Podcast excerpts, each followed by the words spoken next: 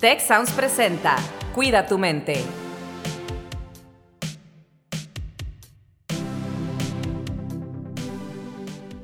¿Qué tal? Bienvenidos, bienvenidas a un episodio más de su podcast Cuida tu mente. Mi nombre es Carlos Ordóñez y el día de hoy estamos en una locación, en una ubicación especial dentro del evento de Inc. Monterrey, el festival de emprendimiento más importante de América Latina organizado por el TEC de Monterrey.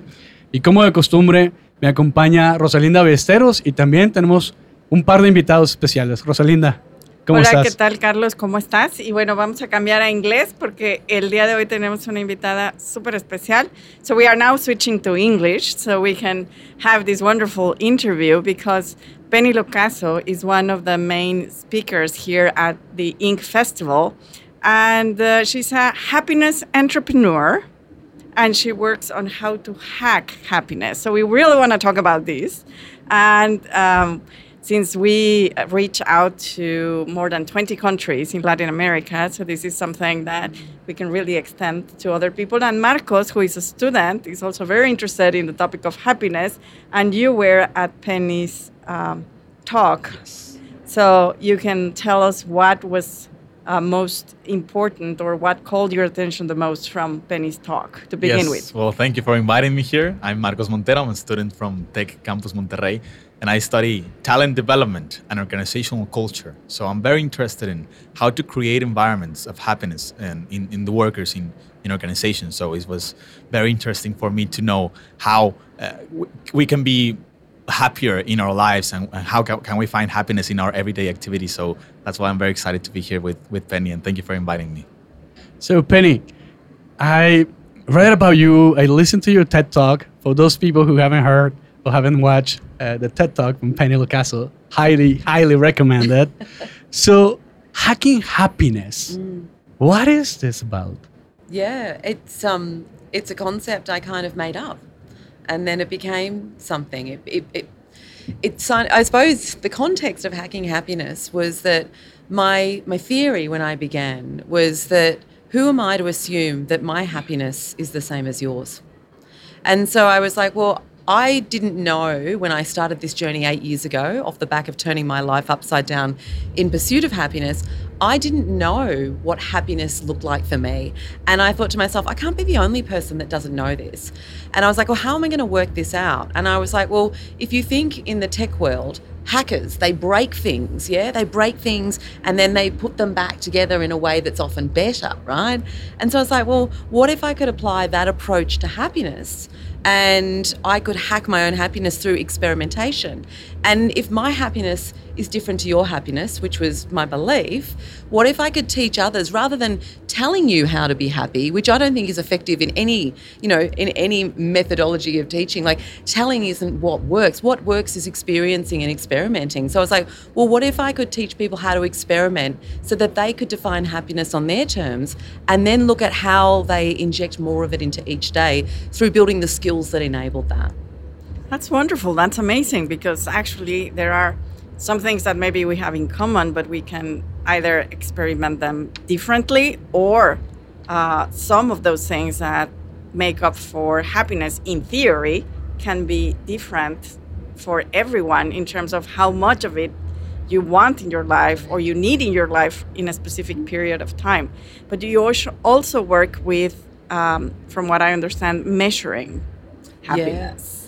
So, what I measure is um, the skills framework that I created to enable people to, like I said, learn the skills to define happiness on their terms. And so, what I've created, the framework is called intentional adaptability. And so, what I believe is, I believe adaptability is an innately human skill, right? It's what's kept us alive as a species. But if you think about how we adapt, most, most of it is unconscious. And if you look at even the adaptation, of humans over the last couple of years with COVID, a lot of the ways we've unconsciously adapted have actually not served us. They've made many of us more addicted to technology, which means that many of our brains are hyperstimulated, which creates a hell of a lot more anxiety, especially in the next generation. So basically, intentional adaptability measures a set of core skills that I believe, and based on the work that we've been doing, connecting that to flourishing um, theory, a, ba- a base set of skills that we can measure that can help you understand how intentionally adaptable you are. So, how good you are at bringing meaning and intention to the forefront of the choices you make, the changes you make in your life. So, rather than just moving through life unconsciously and changing, what I want to do is teach people how to change with intention. Because when we change with intention, we're more likely to feel fulfilled and we're more likely to flourish. That's kind of how, how I measure it. And we're soon to have the work published in the American Journal of uh, Consulting Psychology, which I'm extremely proud of. So, um, That's amazing. yeah.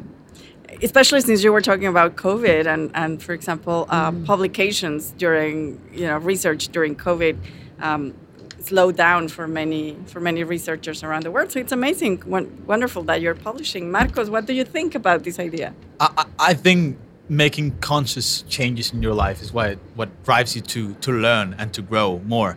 I was uh, before I moved to Monterrey. I was living in Guadalajara and I had a, a pretty happy life. I was very fulfilled, and I made the conscious the conscious change to come here to Monterrey to, to study in a uni- university, to meet new people, to like get out of my comfort zone and and learn things that I couldn't have learned if I if I had stayed with my family in Guadalajara.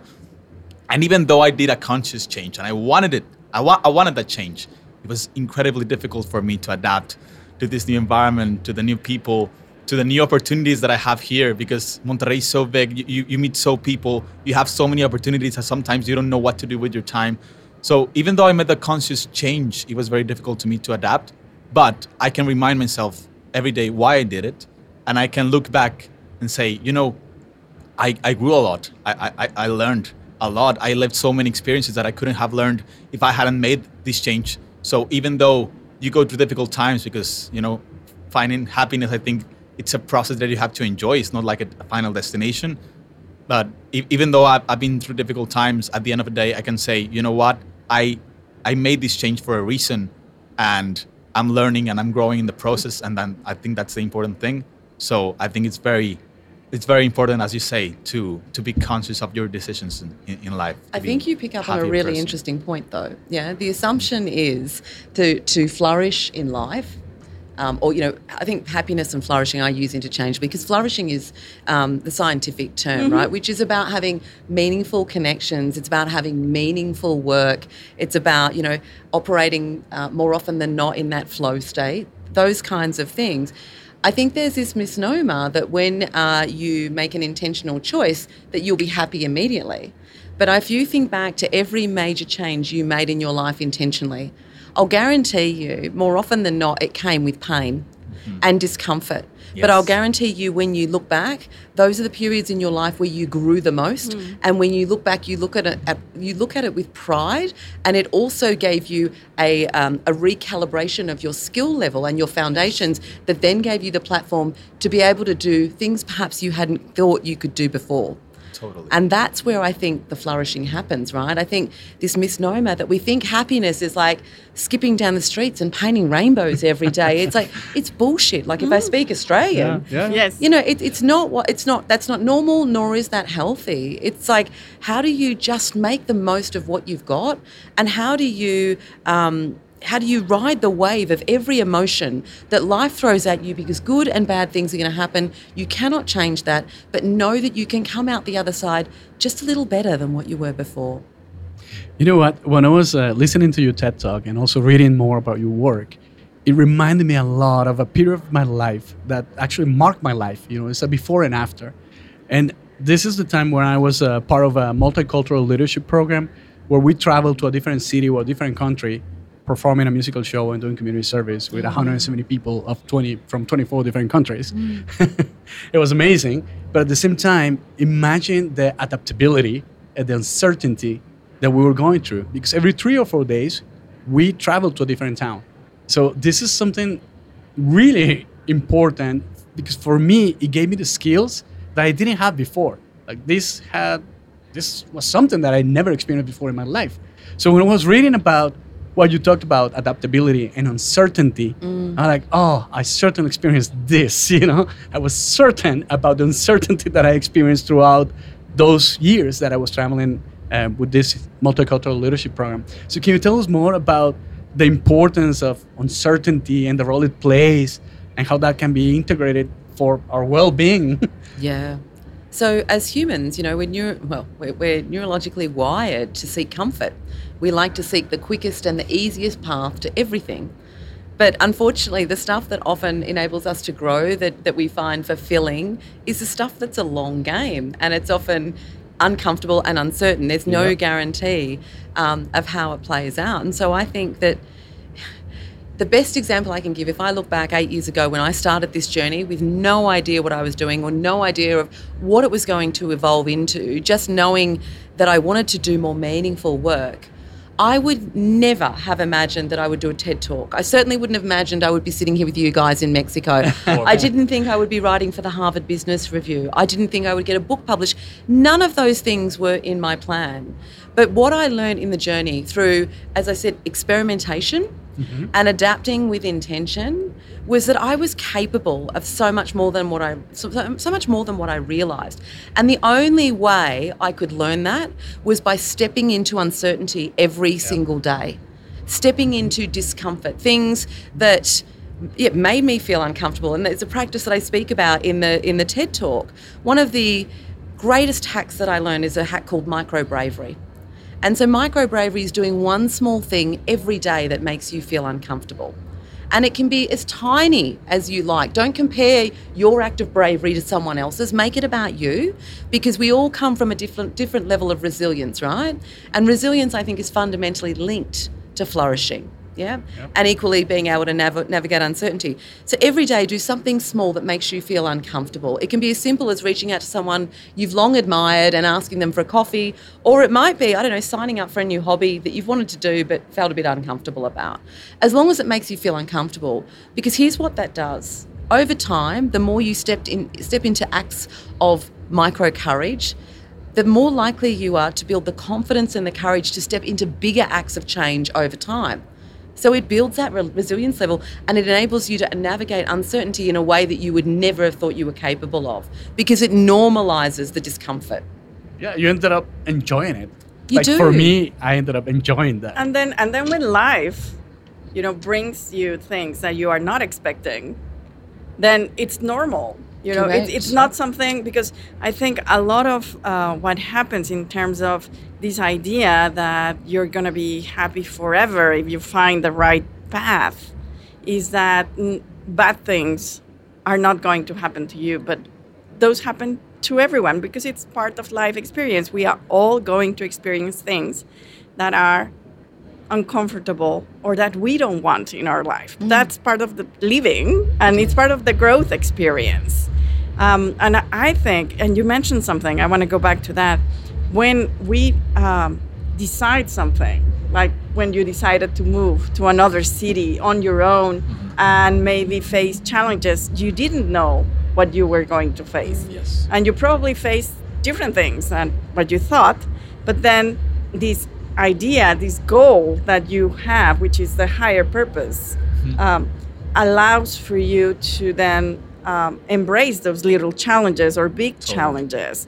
And I think one of the things that uh, remind I, I got reminded when you were talking is about how we are able to postpone immediate gratification if we think we are pursuing a worthy goal Something meaningful. something mm-hmm. meaningful Yeah. for you and understanding that happiness and pleasure are not the same thing or flourishing and pleasure are not the same thing but also you speak about joy and mm-hmm. how to incorporate joy and one thing that i always say is even in bad days there's always something joyful to Oh. enjoy And it's the simple things. And we spoke about this yesterday in the what was your photograph of when I asked people to bring out photographs? Were you in the talk yesterday? Ah, there you go. So for me, um, the simple things, joy, one of the exercises that I do in one of my talks is I get people to connect with what makes them happy, what gives you joy. And so I get them to go through their mobile phone and I say, pull up one photo that makes you happy. It can be in absolutely anything. And the things that no one ever brings out a photo photo of, see? Yeah, family, what's your photo? So we're just sharing our photos It's around not a table. photo of our cell phone. It's not that. yeah. So everyone's but, but It's family. It's uh, oh, beautiful, like nature, flowers. flowers. nature. Oh yeah, Rosalinda loves flowers. Yeah. Yeah. I think. And uh, then Marcus? A, a photo with my dad when we were in New York City. Oh, Oh. nice. This makes me very happy. This memory So- of being with him. I get What's goosebumps. yours? Oh, oh, I can show. How about It's you? Yeah. Yeah, I'll show you mine. It's funny. I was my twelve-year-old son, who is the love of my life, um, is a is a soccer nut, Oh. Mm. an absolute soccer nut, and he um, he plays a hell of a lot of soccer, and so it's him. Playing Wow, soccer. that's a wonderful picture. Yeah. Awesome. So Action he's sending me all these action shots while I'm away, and um, but so here's the thing, right? The the, the, the exercise just proved, it. and for people listening, I encourage you to do this little exercise. Just pull up a mm. photo, go into your photos, find something that puts a smile on your face, and what I guarantee is that more often than not. The things that make us happy are free and they're accessible Oh, to all of us, right? And they are the things that we sideline in our pursuit of busy. Yeah, so it's human connection. It's positively impacting the lives of others. It's having personal achievements like these long term goals. Um, it is nature. It's animals. You know, these things, it's being present and in a moment. These are the things that every time I've done that exercise with thousands around the world, always. Though photos fall into one of those buckets. No one ever shows me a photo of their house, their car, their their work, work? desk. No one, right? Yeah. And so I think it's interesting that happy or joy can be injected in each and every day. Like one of the most joyful things I do is walk my dog. Mm. Doesn't cost me any money. The dog, seeing the dog happy makes me happy. How would you define the difference between happiness and joy? Oh, that's a really good question, and it's not something I've really thought about. Um, I feel like joy is fleeting, if that makes sense. Like it's not like joy. You're not. I don't feel like joy. You know, the feeling. The feeling is not an extended feeling. It's like you know, you're joyful in a moment, if that makes sense.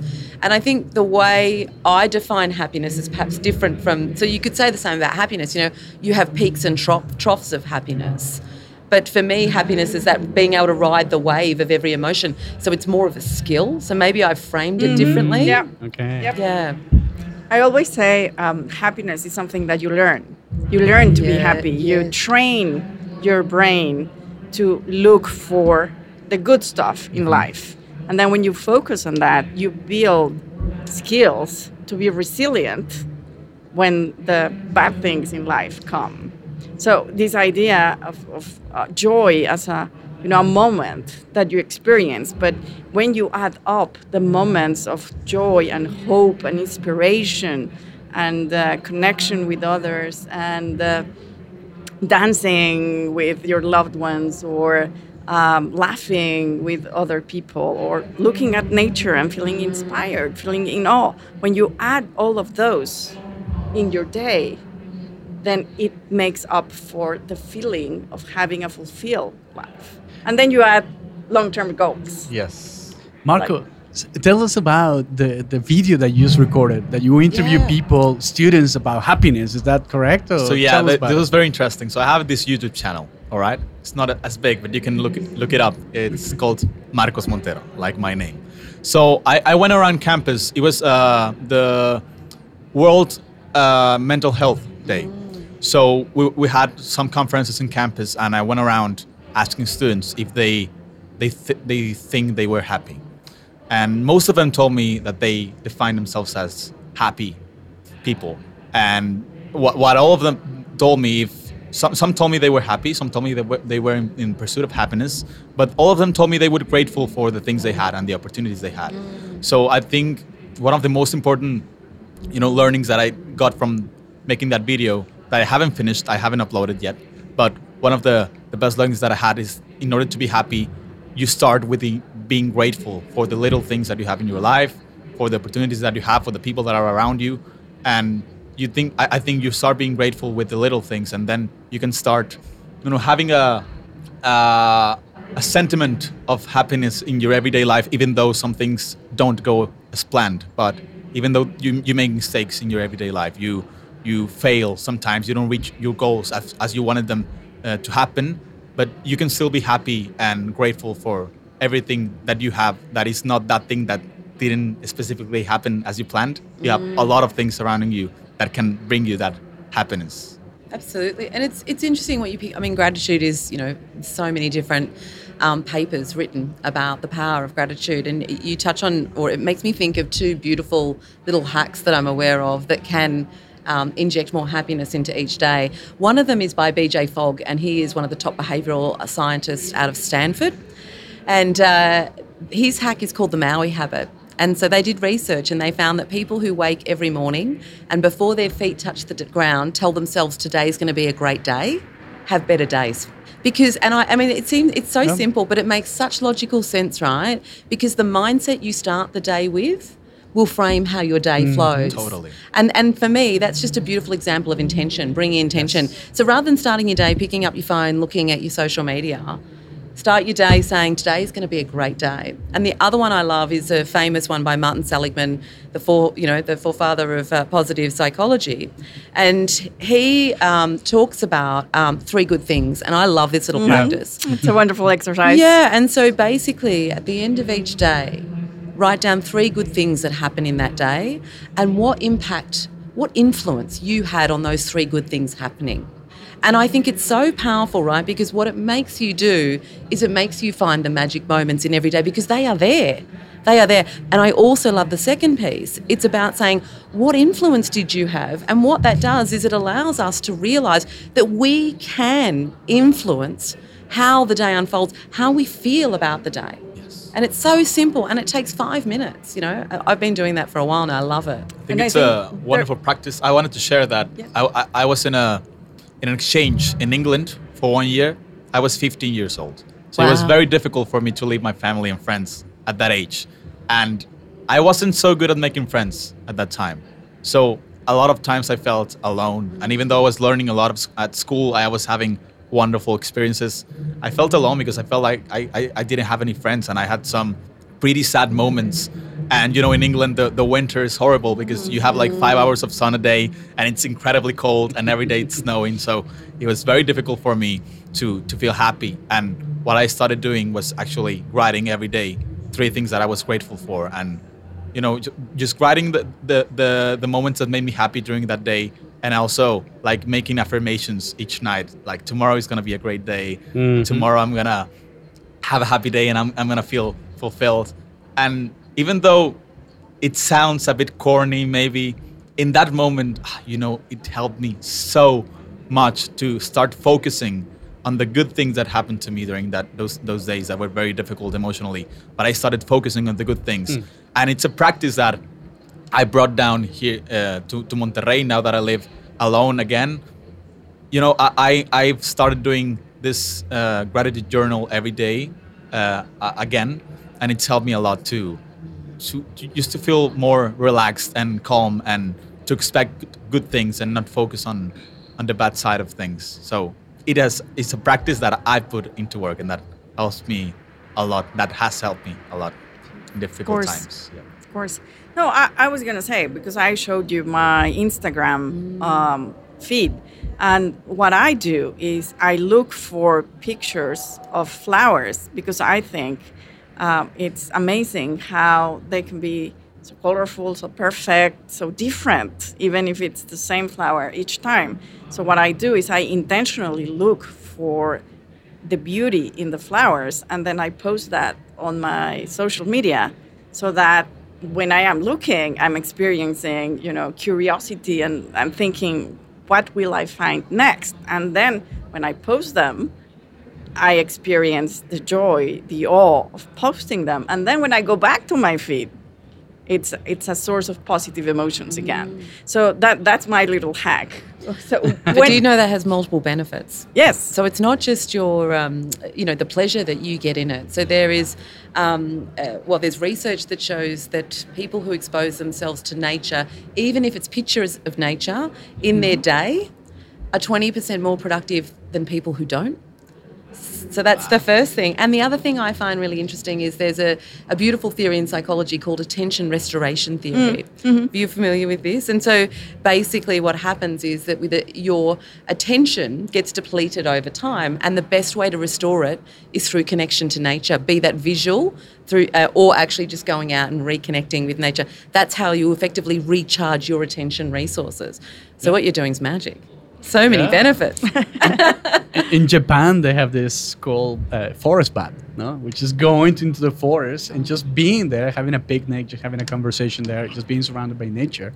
And um, I was showing Marcos just before we enter to, to the podcast or recording um, about our Tequeremos website, where we have some gratitude kits, we call it, and different resources about gratitude. And we were talking about the diary, the gratitude diary, and the power of gratitude, which is a talk that we have in there, and different resources that we have available to, to our students and for everyone who goes into our website too. So we're going into the final phase of this episode that goes, as always, so fast. So normally we end up the episode by asking each other, by telling to each other what we, what's our takeaway, no? So Marcos, would you like to start? Well, I, I- I think my main takeaway is that there are small things, small steps that we can do in our everyday lives to make ourselves feel more happy. I love the being brave, being uh, doing one thing that steps out of your comfort zone every day. I think that will help a lot of people to to feel more brave and feel more empowered to do everything they want to do in their lives. And also the gratitude journal. I think it's a, a key element that we can implement in our lives. So I think th- those are my main takeaways from today's talk. So simple, eh? Yes. Penny, what would be like the closure for this episode? What would you like people to go away with? It, it comes back to the same thing for me time and time again. Someone said to me yesterday, you know, like, what's the thing you're most excited about, you know, in being in Mexico and coming to this conference? And I said, they said it must be the talk or is it something? And I said it's always the human connection, and this conversation mm. is just another example. It's it's the random conversations with random strangers that you feel Yeah. like you've known forever. Yes. Like that for me, I, I can't explain. I get so much joy out of human connection and random conversations. And this is just another beautiful example of that. And that's why I always think, you know, happiness is not an end goal. It is it's a way of being. Mm. It's a way of just showing up in life in the uncertainty and just seeing what you can what you can take away from it. Uh, for me, uh, it would be intention. When you do something intentionally, even if the outcome is not what you expected, then you're present in your own life and you are deciding to be there. And I think that makes all the difference in the world. For you, Carlos. Well, um, I was going back. I was thinking about something I read also from you. Um, you mentioned a lot of uh, vulnerability and bravery. I think you're a fan also of Brené Brown, like we are. Yeah.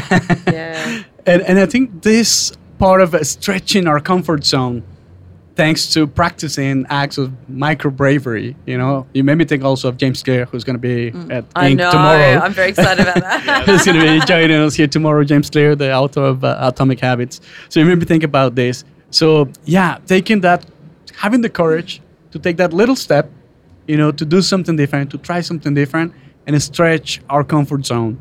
I think that's that's something that is good. Yeah. We can practice it more and more and become more resilient. Yeah. And then we'll be happier in the unknown because we we just used to it. You know, we've been practicing that that. are sick discomfort. There's a YouTube channel called Yes Theory that has like their lemma, seeking discomfort, and I just yeah, like that. you you learn to enjoy it, like we mentioned before. So thank you so much, Rosalinda, Marcos, Penny. What a pleasure to have you here with us in Monterrey, Mexico, at Inc. Monterrey, and today with us at Cuida tu Mente. Thank you, thank you so much, and we wish you a super nice trip back. It has been wonderful. Thank you. Bueno, les esperamos en la próxima emisión de Cuida tu Mente. Si quieres conocer más sobre cómo cuidar tu salud, te invitamos a escuchar Hola de Salud, La prevención hoy es parte del tratamiento. el podcast en el que nuestros expertos te darán consejos para vivir de manera sana, equilibrada y feliz. Felicidad, ese sería un objetivo último. Escúchalo en Spotify, Apple Podcast y Google Podcast. Gracias por escuchar un episodio más de Cuida tu mente. Productor ejecutivo de Tech Sounds, Miguel Mejía. Asistente de producción, María Monroy. Productor de Cuida tu mente, Carolina Montes. Diseño, Daniela Solís, Lizeth Rodarte y Pilar Ortega. Postproducción, Max Pérez, Marcelo Segura y Sergio Chávez. Los invitamos a escuchar el siguiente episodio de Cuida tu mente y el resto de los programas de Tech Sounds en Spotify, Apple Podcast, Google Podcast y tech.mx slash tech-sounds.